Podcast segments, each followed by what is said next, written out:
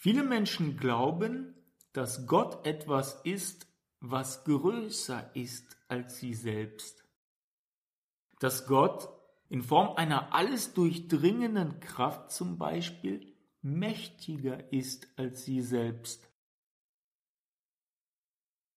Sie nehmen an, dass Gott in einer gewissen Weise zwar mit ihnen selbst verbunden ist, ebenso aber auch in einer gewissen Weise von ihnen getrennt ist. Immer heißt es dann Gott der Schöpfer, Gott der Allmächtige, Gott, der alle kosmischen Gesetze ins Leben gerufen hat.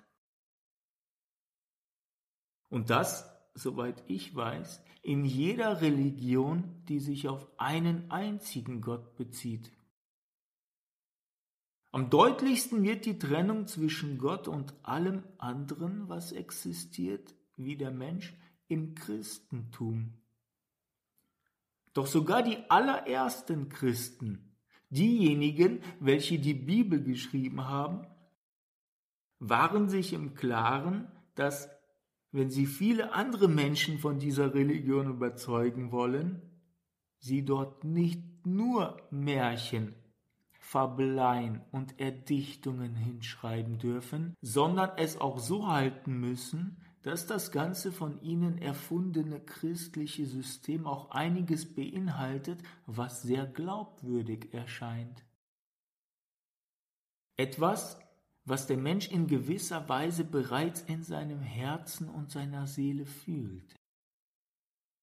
Daher heißt es auch im ersten Buch Mose, Vers 27, Und Gott schuf den Menschen zu seinem Bilde, zum Bilde Gottes schuf er ihn und schuf sie als Mann und Frau. Ich persönlich gehe noch einen Schritt weiter. Ich sage, es gibt überhaupt keine Trennung zwischen dem Menschen und Gott. Weder zwischen einem Fisch und Gott, noch zwischen einem Stein und Gott. Was wiederum bedeutet, du, der du gerade zuhörst, hast das Universum in dem gleichen Teil erschaffen wie dein Nachbar. Nur in einer anderen Form, einer Form außerhalb von Begrifflichkeiten wie du oder ich.